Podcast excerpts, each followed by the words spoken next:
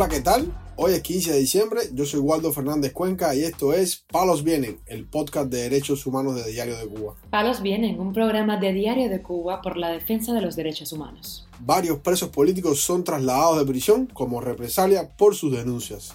El activista Alejandro Garlobo sufre una agresión con arma blanca realizada por un desconocido. La plataforma independiente Cuba de Luto entregará una carta al gobierno de Suecia. El opositor Oscar Suárez Madán abandona huelga de hambre después de dos semanas de ayuno en Matanzas. Lo más relevante del día relacionado con los derechos humanos en Palos Vientos. Comenzamos informando que los presos políticos Walfrido Rodríguez Piloto y Jorge Luis Rodríguez Valdés fueron trasladados de las cárceles donde se encontraban hacia otras prisiones, informa este jueves el portal Cubanet. En el caso de Rodríguez Piloto, quien estaba en la prisión 1580 ubicada en San Miguel del Padrón, fue llevado hacia la cárcel de Ivanov, en el municipio Cotorro.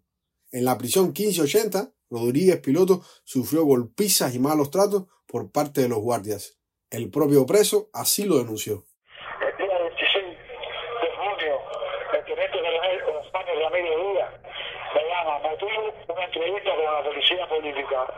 Cuando llego a, a la oficina, Ramírez, eh, Ramírez Díaz eh, me dice que no podía usar el ropa blanca, que tengo una dermatitis en la piel crónica. Luego, se acercaba el 11 de julio y ellos siempre buscan una alternativa para meterme para la celda.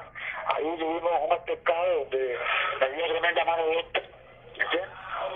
Me metieron para la celda el calzoncillo. Solamente mis, mis compañeros eran mosquitos, rehenes, ratas y chinchas. Encima de eso el calzoncillo. Eh, para poder ese tiempo, eh, en cuero de pelota me tenían ahí, ¿no? seis meses seis meses de la mayor eh, sin visita, sin, asistencia médica,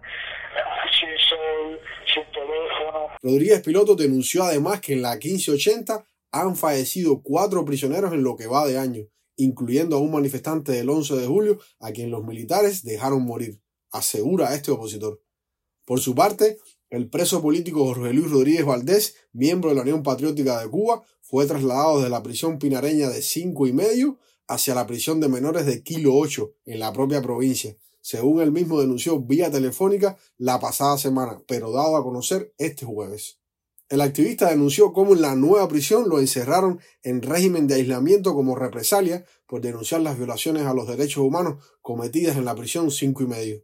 El propio opositor reveló en llamada telefónica las condiciones de la nueva prisión, donde se encuentra en la actualidad encuentro en la prisión de jóvenes y, y de menores, Kilo 8, en Pinar de Río. Después que la prisión provincial de Pinar de Río me pusieran en celda de tortura, en la prisión de jóvenes por sacar al mundo violaciones de los derechos humanos que acontecen en esa prisión. Estuve un mes y ocho días en celda de tortura.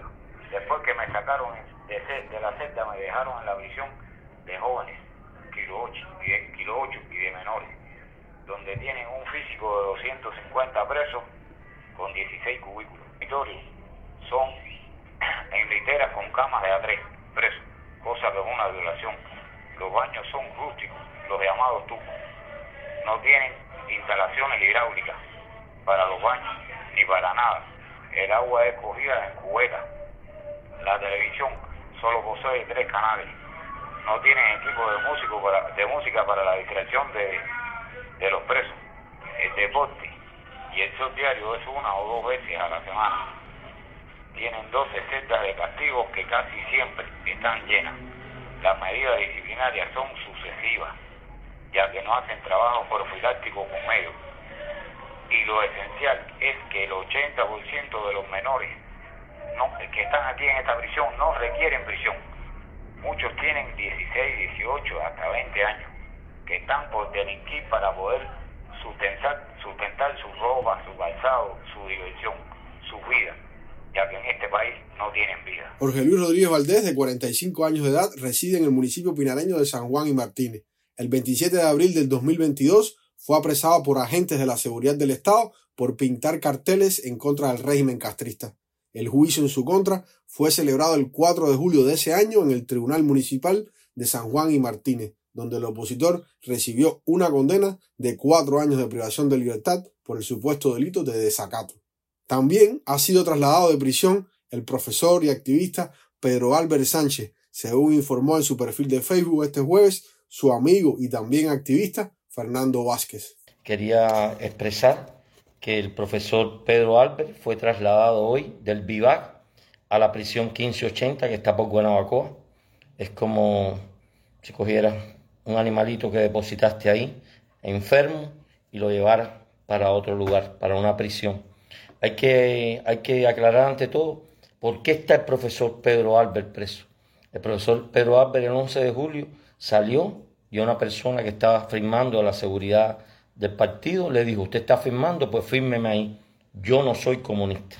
Y por eso un profesor, un profesor ilustre, profesor de física, inclusive ha, ha sido jefe de cátedra, de preuniversitario, de escuela, de vocacionales, lo metiste preso, lo metiste preso un año, cumplió en prisión y después por su enfermedad, porque tiene cáncer de próstata, lo sacaste para la calle con cinco años sobre su cuello. Pero Albert Sánchez fue detenido nuevamente el 22 de noviembre de este año, en vísperas de la visita a Cuba del representante de los derechos humanos de la Unión Europea, Imon Gilmore, y no ha vuelto a ser liberado. Albert Sánchez expresó públicamente que prefería pasar toda su condena en la prisión si el gobierno cubano no atendía sus reclamos de que liberaran a los presos por las protestas del 11 de julio del 2021. Informamos además que el activista Alejandro Garlow, excarcelado hace menos de un mes, fue atacado con un arma blanca el domingo anterior por un individuo desconocido. Denunció este jueves el propio Garlow en sus redes sociales. Esto no lo voy a dejar pasar por alto. El domingo fui agredido con un arma blanca por una persona que nadie conoce y yo tampoco conozco.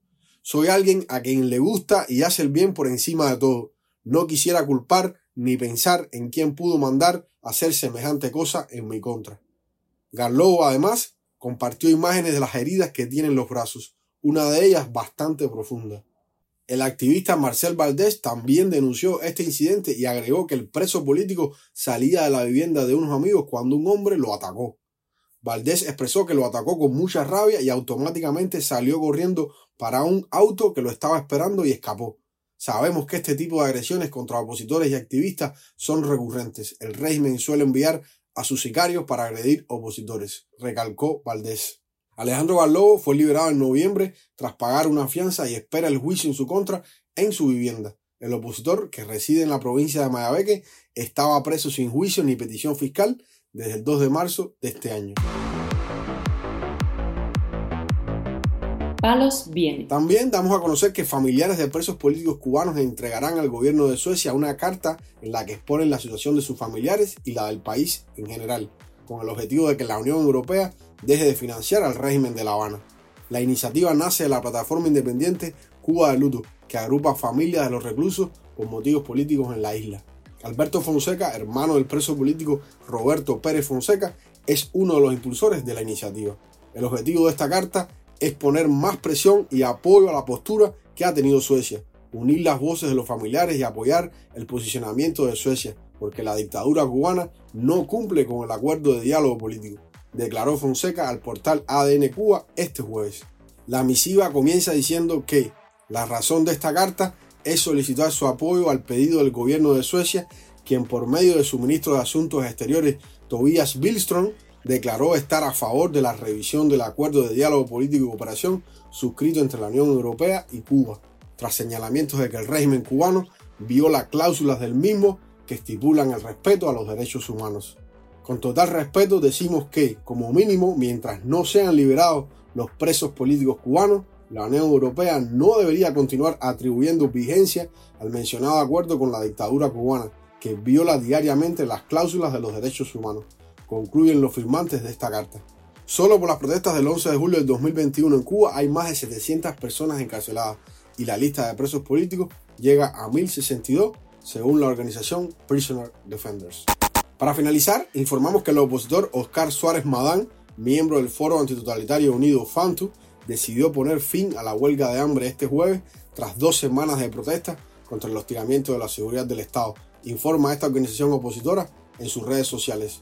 Según la información proporcionada por Fantu, en horas de la noche de este 13 de diciembre, un oficial vestido de civil, identificado como el teniente coronel Julián, jefe de la unidad provincial de enfrentamiento a la actividad subversiva enemiga en Matanza, se presentó en la terminal de ómnibus donde pernocta Suárez Madán.